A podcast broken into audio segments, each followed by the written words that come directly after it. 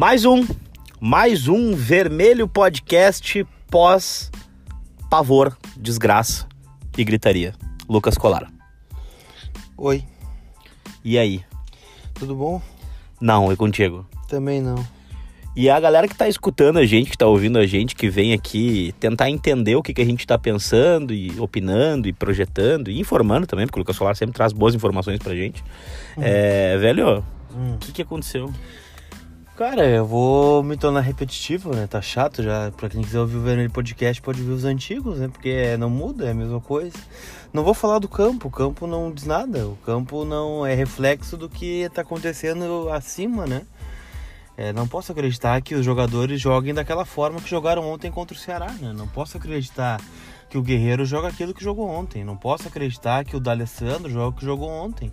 Não posso acreditar que o meio do Inter com Lindoso, Patrick e Bruno Silva é o meio que é, o Inter quer como molde para jogar no seu time titular. Não posso acreditar que o Parede, o Wellington Silva e o Sobe são as, a- as soluções que o Inter tem no banco de reservas. E joguem tão pouco. Não posso acreditar nesse tipo de coisa. Cinco partidas do Zé Ricardo, cinco maneiras diferentes de jogar. O que, que fica mais evidente pra ti que o Zé Ricardo é extremamente insuficiente ou que o Zé Ricardo veio só pra assinar a, na hora de assumir a casa-mata, porque quem tá escalando é a direção de futebol? Cara, não sei se a direção tá escalando e não tenho como provar, né? Mas. É, e assim, o Zé Ricardo. O que, que eu vou cobrar do Zé Ricardo? Beleza, ele errou a escalação, mas é um técnico que tem data pra ir embora, entendeu? Dia 8 de dezembro, o Zé Ricardo tá pegando um voo pro Rio de Janeiro e talvez não volte nunca mais. Colaborou? É, pegou um trabalho, botou o nome dele aqui, talvez muito pela amizade que tem com o Rodrigo Caetano. É, mas assim, qual a diferença do Zé Ricardo pro Ricardo Cobalcini, por exemplo, hoje? Não, eu te perguntaria quais são as semelhanças. Ah, semelhança, cara, pra mim é tudo a mesma coisa. Tipo, Insistência no um- parede. Um é. Tá, mas aí a gente vai entrar num debate, né? Vamos lá, vai. Ontem não jogou parede. É, ontem não entrou, não jogou parede até um tempo, né? Que dele, e o que, que mudou sem o parede no time titular? Cara, só pra gente entender, por que, que o Potter entrava no, no corredor esquerdo? Só pra eu tentar entender. Se ele tá, inclusive, voltando de lesão agora há pouco, por que ele foi jogar deslocado na esquerda? Ah, não sei. Não, a parede saiu. Parede não era o problema do Inter? Saiu parede ontem. Não, Não, a tinha parede parede. entrou, a parede jogou 25 minutos de uma forma bizonha também. 5 minutos. Mas quem começou não foi o parede ontem.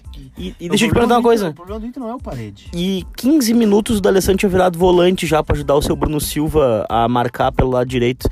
É, não te parece estranho tudo isso? Mas estranho de que forma, tu diz? Não, não, é estranho porque assim, ó, eu não sei se é o, se é um medo que o Inter tem de sofrer gol, não sei se é, já fica receoso, mas qualquer time é perto do Inter, cara. Qualquer time é perto do Inter. A, a corridinha, o piquezinho que o Guerreiro aqui, ó. Um cara que admira o Guerreiro demais, velho. Eu gosto do Guerreiro, mas eu gosto muito mais da minha condição de sócio e gosto muito mais da minha instituição. O Guerreiro ontem tava trotando em campo, né? A corridinha que ele deu pra acompanhar quando o Patrick rouba a bola foi vergonhosa. Vergonhosa o jeito que ele acompanhou o lance do Patrick. O Patrick rouba a bola, e aqui é um cara que. Eu tenho um monte de crítica pro Patrick também nesse dia de hoje, né? Rouba a bola e arranca. E o Guerreiro dá aquele piquezinho de, sabe, final de festa, assim, sabe? Acendeu a luz, tá tocando. Tá tocando uma carena pra galera ir embora, sabe? Cara, só que isso aí era 20 minutos de jogo, velho. 30, talvez. Sim. O que que acontece? Cara, eu queria saber, se eu tivesse a resposta, eu ficaria mais feliz, né? Mas aparentemente é o que eu tô dizendo, né? O campo, ele é reflexo de cima, né? É, Até agora, fiquei triste, né? Vi uma notícia do Alexandre Ernest. Ah, eu li também. postou uma notícia de que é, o Inter já gastou mais do que orçou né, nesse ano, mesmo com tudo que fez, né, e não contratando. E a venda do Nico Lopes para o Tigres do México, que está estimada em 12 milhões de dólares, ela vai diminuir o déficit do Inter esse ano. Mas não vai zerar. Então significa que o dinheiro do Nico Lopes, que é um bom dinheiro, né, são 12 milhões de dólares, um valor significativo, é, ele não significa nada no caixa do clube hoje, para investimento, por exemplo. Então a gente vai se desfazer de um jogador é, valorizado, que custou caro, nosso artilheiro nas últimas duas temporadas, que hoje é uma, uma nulidade, né, não, não acrescenta nada. É, não vai ser usado para nada. O dinheiro do Nico Lopes, em tese, já foi usado. Mas, cara, eu fico pensando assim, ó. Pô, olha só. Entrou muito mais dinheiro pela projeção da CB, né? Entrou mais dinheiro em relação a Libertadores, porque o Inter não tinha projetado quartas de final, acho, né? Ah, não sei. Mas enfim. É, entrou mais dinheiro. Agora a especulação da venda do jogador. Um jogador que vai entrar uma boa grana. Cara, se quem faz isso, se quem manda na pasta erra tanto, em qual empresa dessa pessoa fica? Por que, que é diferente o tratamento no clube de futebol? Isso que eu tô tentando entender. Se a gente acertasse 30% do que a gente faz no nosso emprego, quanto tempo tu duraria se tu acertar só 30% do que tu faz lá no barrista, por exemplo? Ah, não, não, não estaria mais, muito possivelmente. Cara, se eu erro 30%, se eu acerto só 30% do que eu tô fazendo, se eu erro contratações bizonhas, Hum. se eu contrato um monte de cara errado pra fazer o troço, entendeu? Se os caras não me dão resultado, meu chefe me chama em um mês, no máximo dois na sala dele e fala o seguinte, ó, que merda é essa? E se me der mais orçamento eu seguir fazendo merda, Drico, muito obrigado, um abraço, vai com Deus, mas aqui na minha empresa tu não vai, não vai fazer isso aí. Desculpa, mas tu é incompetente. E por que que no Inter dura três anos pra gente mudar uma figura de um vice de futebol? Pois é um negócio muito importante, né? Chamado política. É simples. É, quem é o nome forte hoje para substituir o Marcelo Medeiros ano que vem na, na cadeira presidencial, já que ele não pode tentar reeleição? Eu fico perguntando, eh, eh, será que o, Medeiros ele entende o tamanho do problema que o Melo traz pra ele nesse momento? E aqui eu tô dizendo uma coisa, cara, eu não vou ficar metendo pilha de violência, de não sei o que e tal, porque eu já li coisa muito desagradável nesses dias no Twitter, né?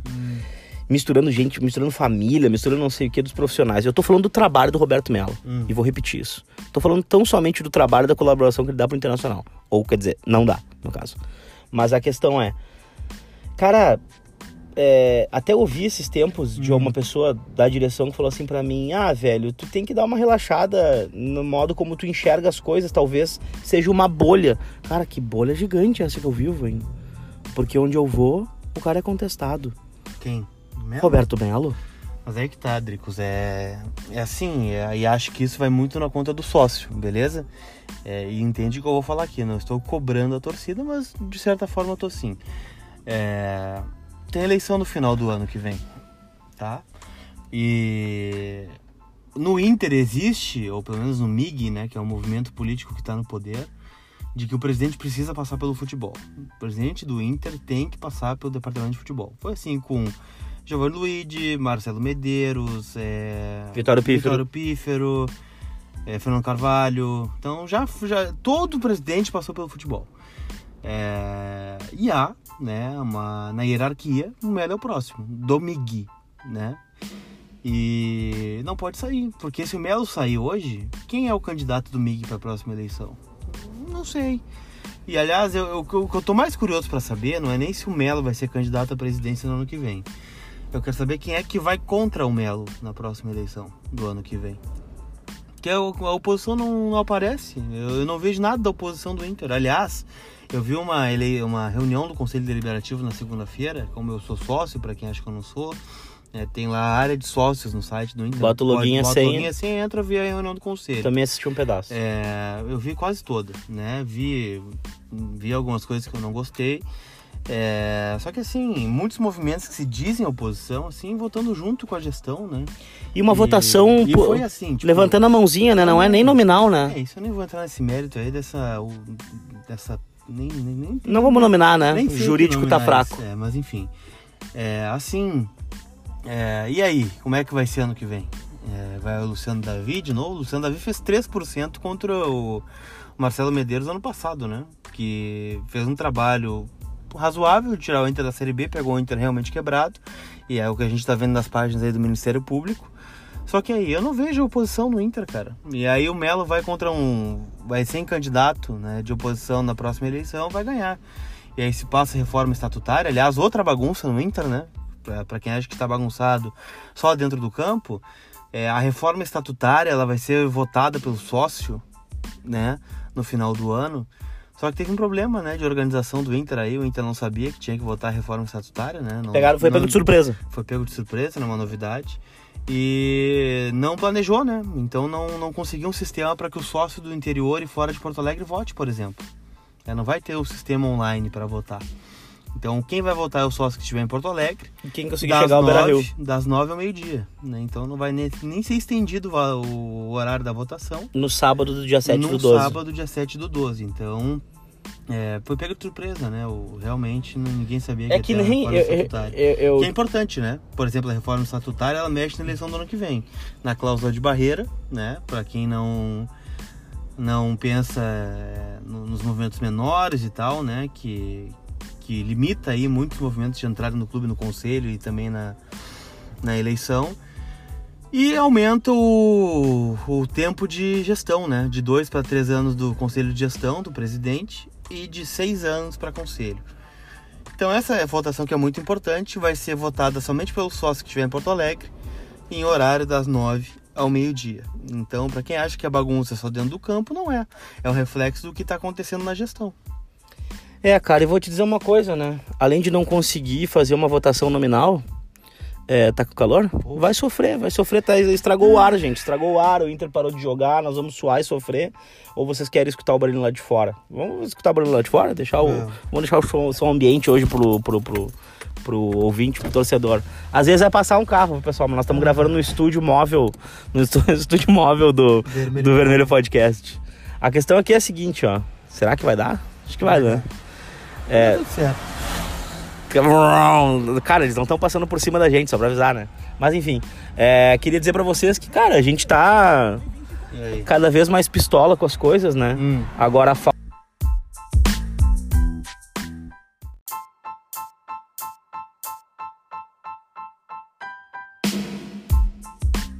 falta de resultado, falta de performance, a falta de vontade, ela tá para mim assim explícita em diversos segmentos, diversos lugares, né? E eu acho, não sei se essa se, se, se essa falta de clima, essa hum. falta de já acabou o ano. Hum. Ô Lucas, por que manter toda essa gente sabedores de que elas já sabem que não vão ficar no que vem, velho? Tá, mas aí tem várias coisas, né? Primeiro, quem vai cobrar isso? O Melo vai montar o grupo no que vem? É, tá definido isso então. Roberto Melo vai ser o vice-futebol ano que vem e candidato à presidência em 2020. Né? Alguém tem que vir e tem que dizer isso, né? Porque senão vai ficar isso aí, toda rodada é fora Melo, fora Melo, então o cara vai ficar, banca o cara então. Então não, não, não esconde o cara da entrevista ontem, por exemplo, já que ele é o candidato a presidente do Inter ano que vem. Sobre a entrevista ontem. É, sobre a entrevista ontem, é, o Rodrigo Caetano é um cara que eu admiro muito, acho que é um baita profissional, tem bons trabalhos, né? Tem uma galera que tem um ranço dele, eu até entendo, especialmente a galera lá do Flamengo, mas é, ele não pode vir na coletiva ontem e dizer que o grupo de jogadores tem poder de indignação com o que está acontecendo. Não tem. É, ontem também foi falado mais de uma vez, até pelo Zé Ricardo, que chegou ontem aqui, né? Que o grupo do Inter é, precisa recuperar o mental que não se recuperou da perda final da Copa do Brasil. Me prestei hoje, aí na internet, fazer um levantamento de quantos jogos o Inter já jogou desde a final da Copa do Brasil. Foram 12 jogos. Agora, se um jogador profissional é, que tá com dinheiro lá pingando todo dia 5 lá em dia, tem estrutura para treinar. Em dia, diga-se de passagem. Tem estrutura para jogar. Tem estrutura para viajar, tem estrutura para hotel, tem estrutura de treinamento tem psicóloga, tem coaching, tem não sei o que, tem isso, tem aquilo, tem aquele massagista, é fisioterapeuta, departamento médico, departamento físico, departamento não sei do que. Isso só falando do clube, fora é. o staff pessoal é, que cada um isso, carrega. Imprensa, com o seu assessor, com o seu empresário, com as pessoas que estão né, fazendo assessoria geral da vida da pessoa, enfim, não julgo, mas é para ver tem toda essa estrutura, tem todo esse acesso, tem todo esse privilégio, porque isso é tudo um privilégio, né? Então, tipo assim, jogadores da Série A, agora tu vai me dizer que vai ter, vai precisar de quanto tempo? Porque é mais uma bengala pro Internacional. Não vou, olha, gosto do Rodrigo Caetano, é um grande cara, é um cara extremamente educado e trabalhador. Tá? Não dá para dizer que ele é vagabundo, que ele não é. Ele é trabalhador, ele, ele, ele, ele, ele, faz o que ele tem, o que ele é pago para fazer. Tá? Agora, ele ontem dizer falar sobre indignação do grupo tá totalmente desconectado com a realidade. Não tá conectado com a realidade. Ontem ele abraçou o plantel, tá ficando visível que ele abraçou o plantel, porque assim, ó, foi uma opinião que não tem nada a ver, não condiz com a realidade. Não era o que estava acontecendo de verdade. O Rodrigo Caetano em nenhum momento falou sobre o que o torcedor tá vendo. E não sou eu, Adriano, que tá vendo, não é aqui o Lucas que tá vendo, não é cinco, seis pessoas. São milhares, são milhões de pessoas vendo a mesma coisa. Se não fosse, pessoal, com todo respeito, não viralizava tanto conteúdo, tanto material, tanta coisa, hum. se não fosse a realidade. Sim.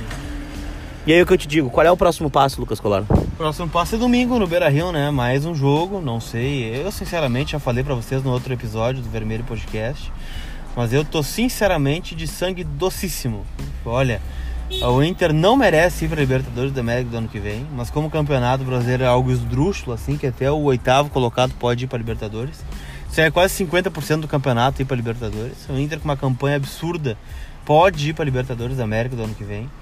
E é isso, né, cara? Vamos pegar o Fluminense em casa, nós temos que ganhar se a vaga na Libertadores. Eu, sinceramente, não vou ficar é, me desgastando. Ai meu Deus, o Inter tem que ir para Libertadores. Meu Deus, o Inter tem que ganhar a todo custo. Ai meu Deus, o, o Corinthians não pode ganhar, o Grêmio tem que tropeçar, o São Paulo também, fazer conta. Fazer... Não vou, cara. É, porque é um grupo que não tá fazendo isso. Se o grupo não tá fazendo isso, por que, que eu vou fazer? É.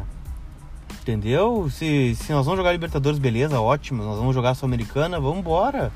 É, pelo menos é uma chance de um título, né, com adversários inferiores, o que não tem sido é, prova de muita coisa, né, porque o, o grupo do Inter é, não tem conseguido resultado contra times menores também.